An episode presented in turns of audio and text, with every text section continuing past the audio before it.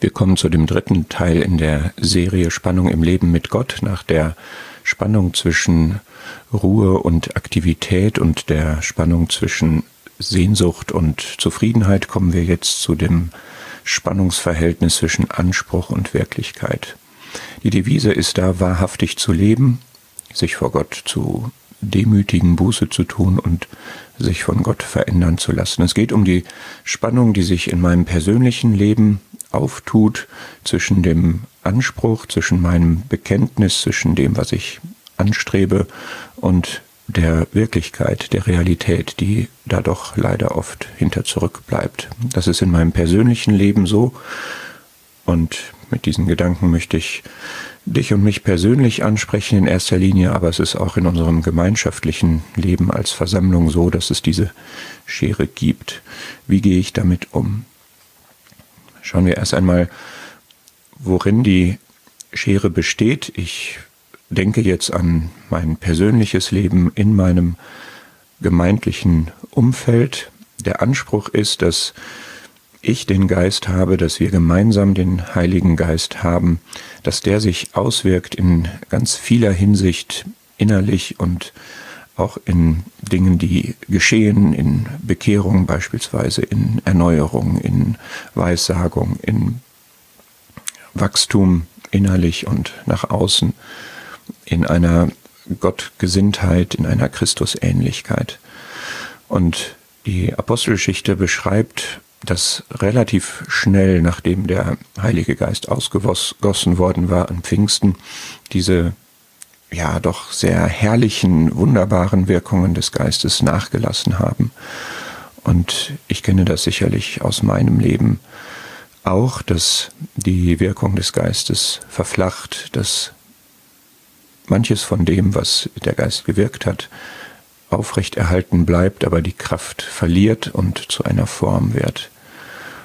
Und die Frische, wie wir das oft nennen, was dann so klingt, als wäre das ein normaler Vorgang, dass es am Anfang frisch ist und dann abgestanden wird oder so.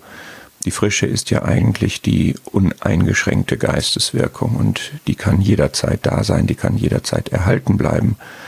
Nämlich dann, wenn der Geist seine Freiheit bekommt, um zu wirken und wenn ich nichts daneben aufkommen lasse, nichts daneben stelle, was an seine Stelle tritt, was seine Wirkung dämmt oder sogar auslöscht.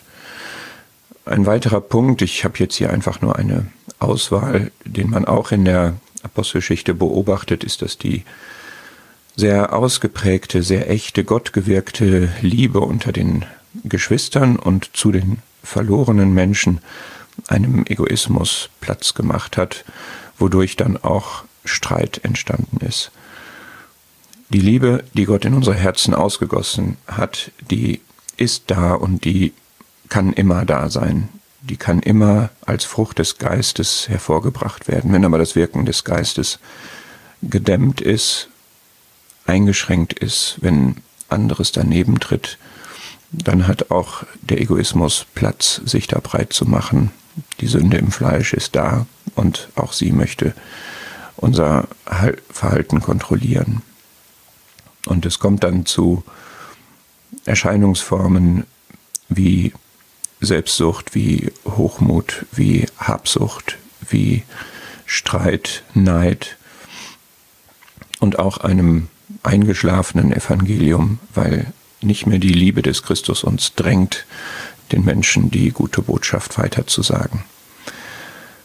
Das Prinzip, auf dem die Versammlung und der Einzelne gegenüber Gott steht, ist die Gnade. Durch Gnade sind wir errettet, nicht durch Werke. Und auch das ist ein Phänomen in der frühen Christenheit gewesen, dass wohl vor allem aufgrund des jüdischen Hintergrunds vieler Glaubender Gesetzlichkeit Einzug gehalten hat. Das heißt eine Denkweise, dass Gott den Gläubigen nach Regeln beurteilen würde und dass man Regeln einhalten müsste, um ihm zu gefallen. Nicht nur um das Heil zu bekommen, sondern auch um, um sein Wohlgefallen zu finden im praktischen Glaubensleben. Das kann mir so gehen, das kann uns gemeinsam so gehen.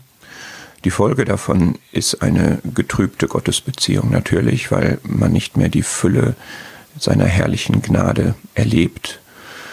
Die Folge davon ist auch, dass es untereinander ein Beißen und Fressen gibt, weil man dann aufgrund der Gesetzlichkeit dazu neigt, einander zu beurteilen und zu verurteilen. Und es entstehen Phänomene wie die Beurteilung nach Äußerem, nach Schemata, nach ähm, Formen, in die man jemanden hineinpressen möchte. Es entsteht ein Geist der Kontrolle und nicht der Liebe und der Nachsicht, der Rücksichtnahme, des einander Stärkens und Förderns. Es ist etwas Tödliches, weil die Gnade wirklich alles regiert. Die Gnade ist es auch, die uns unterweist. Die Gnade macht uns frei von Leistungsdenken. Die Gnade ist das, was Gott zu unserem Guten bestimmt hat und es kann keine andere Basis der Beziehung zu Gott und zueinander geben als diese.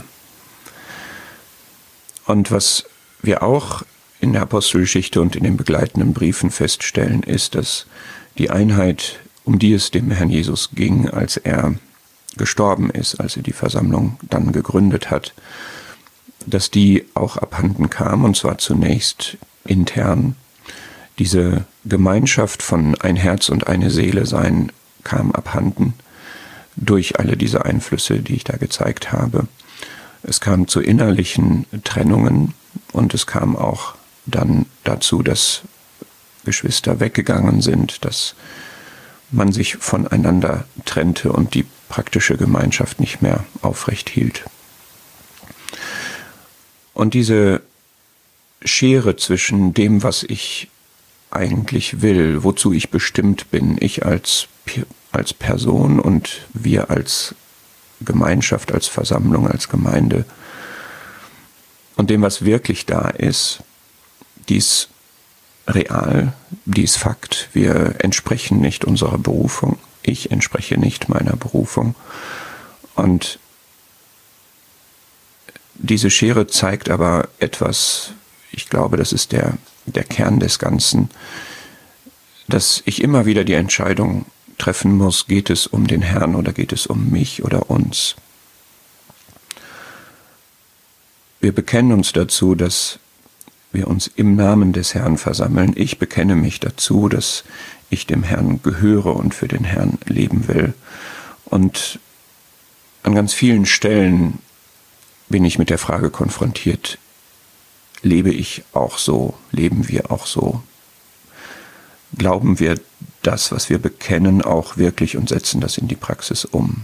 Und ich glaube, dass man bei jedem dieser Punkte, wo sich eine Schere zwischen Anspruch und Wirklichkeit auftut, auf diesen Punkt kommen kann, gehört meine beste Liebe dem Herrn oder steht etwas anderes an seiner Stelle?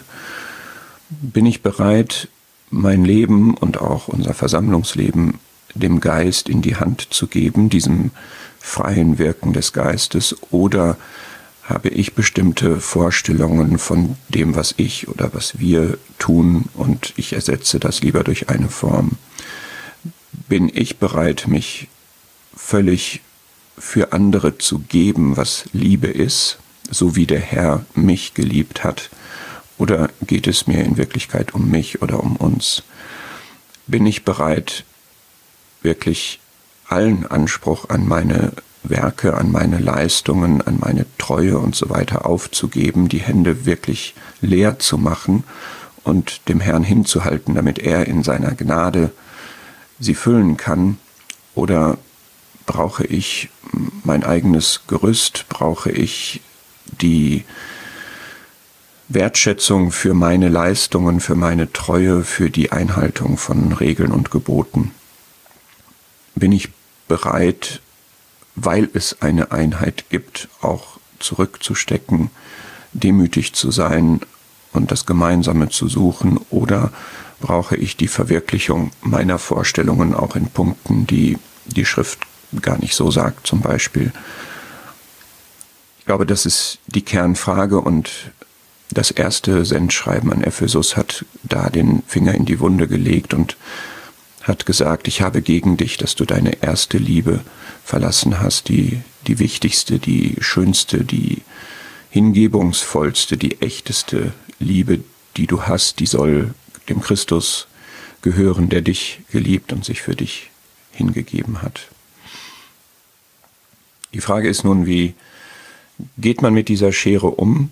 Und ich habe hier einige Bibelverse zusammengestellt, von denen ich glaube, dass sie an dieser Stelle helfen. Und das erste ist, wir müssen überhaupt erstmal diese Schere wahrnehmen in unserem persönlichen und gemeinsamen Leben. Und die beiden letzten Sendschreiben an Philadelphia und Laodicea stellen jeweils den Herrn als den Wahrhaftigen vor. Und das ist, glaube ich, das allererste, dass wir einen wahrhaftigen, einen wahren, einen echten, einen realitätskonformen Blick auf uns brauchen. Und ich glaube, dass es nicht von ungefähr ist, dass in dem sein Schreiben an Laodicea geraten wird, Augensalbe zu kaufen, damit man sehen kann. Ich muss erkennen, ich muss sehen, was Sache ist in meinem, in unserem Leben. Und wenn ich diese Schere wahrnehme, dann bin ich aufgerufen, eifrig zu sein und Buße zu tun. Ich soll davor nicht die Augen verschließen. Ich soll mich dem stellen. Ich soll davor nicht weglaufen. Ich soll Eifer an den Tag legen. Ich soll auch keine halben Sachen machen, sondern eifrig Buße tun. Umkehren. Das bekennen, was falsch ist und es ändern.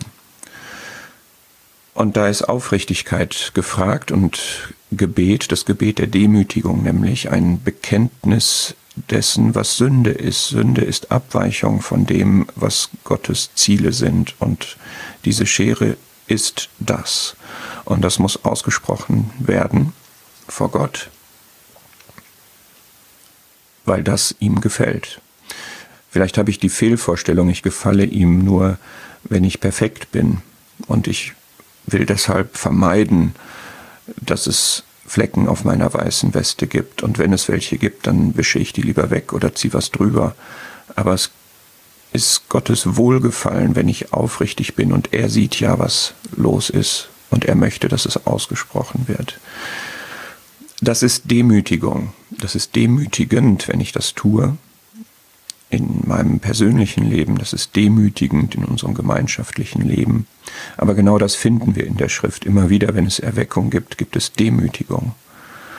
Damit ist, damit beginnt das. Und Demütigung hat die Gnadenverheißung. Und Gnade ist das, was wir brauchen.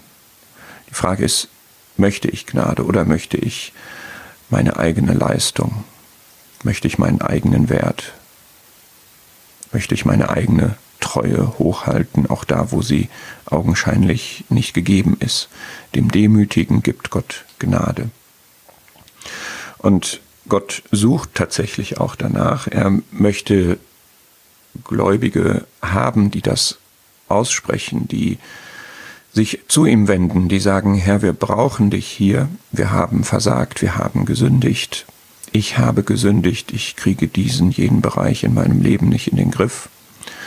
Und er wundert sich, wenn, wenn da keiner kommt und ihn um seine Gnade bittet. Und er fragt, ist meine Hand etwa zu kurz zur Erlösung? Nein, ist sie nicht. Aber er möchte dich und mich haben, die danach suchen und zu ihm beten. Und es kann sein, dass du und ich da alleine sind oder dass da nur wenige sind, aber da finde ich immer diese, diesen Umgang mit Gideon so schön, der auch gesagt hat, es ist alles komisch hier, das entspricht nicht unserem Anspruch. Wo sind all die Wunder, die eigentlich das Volk Gottes erleben sollte mit seinem Gott? Und er selber fühlte sich aber gar nicht in der Lage, da irgendetwas ändern zu können. Und dann kriegt er diese ähm, Ermutigung, geh hin in dieser deiner Kraft, denn wenn du dich schwach fühlst, dann ist das äh, der richtige Boden, auf dem ich meine Kraft wirken lassen kann. So sieht Gott das und ich werde mit dir sein. Um das nochmal zusammenzufassen. Das erste ist, ich brauche eine realistische Beurteilung dieser Schere. Was ist Anspruch? Was ist Wirklichkeit? Es gibt viel Gutes, was der Geist hervorbringt in deinem Leben, in unserem Leben. Und es gibt aber auch Mängel und Defizite. Und da wollen wir einen aufrichtigen Blick aus der Perspektive Gottes haben, der der Wahrhaftige ist und der auch der Heiland ist, der Kaputtes gerne heil machen möchte. Und diese Schere, wenn sie sich auftut, dann können wir sie nicht verbiegen, dann können wir nicht die Enden aneinander kriegen, sondern wir können sie nur schließen durch ein Zurück auf Null, also durch Buße. Wir können uns nicht in die Kurve legen, das Ruder langsam umlegen, sondern die Bibel bezeugt das überall, dass die Umkehr die Rückkehr zu dem, was wahr ist, zum Anfang richtig ist. Und wir sollten dahinter nicht zurückbleiben. Das ist sonst Flickschusterei.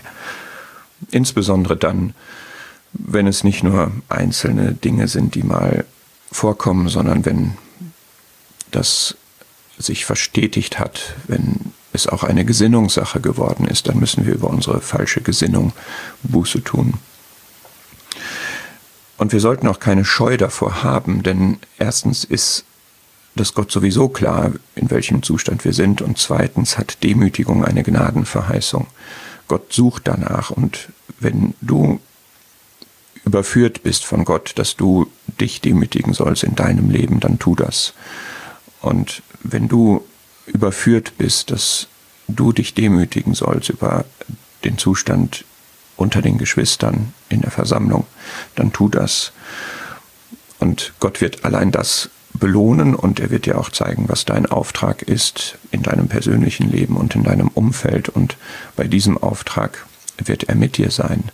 Denn Gottes Ziel ist immer die Herrlichkeit. Gottes Ziel ist immer das Wahre, das Echte, das Kraftvolle, das Gute, das, was ihn verherrlicht und er wird immer bereitwillig auf jedes Werkzeug zugreifen, was sich ihm zur Verfügung stellt, zu seiner Verherrlichung.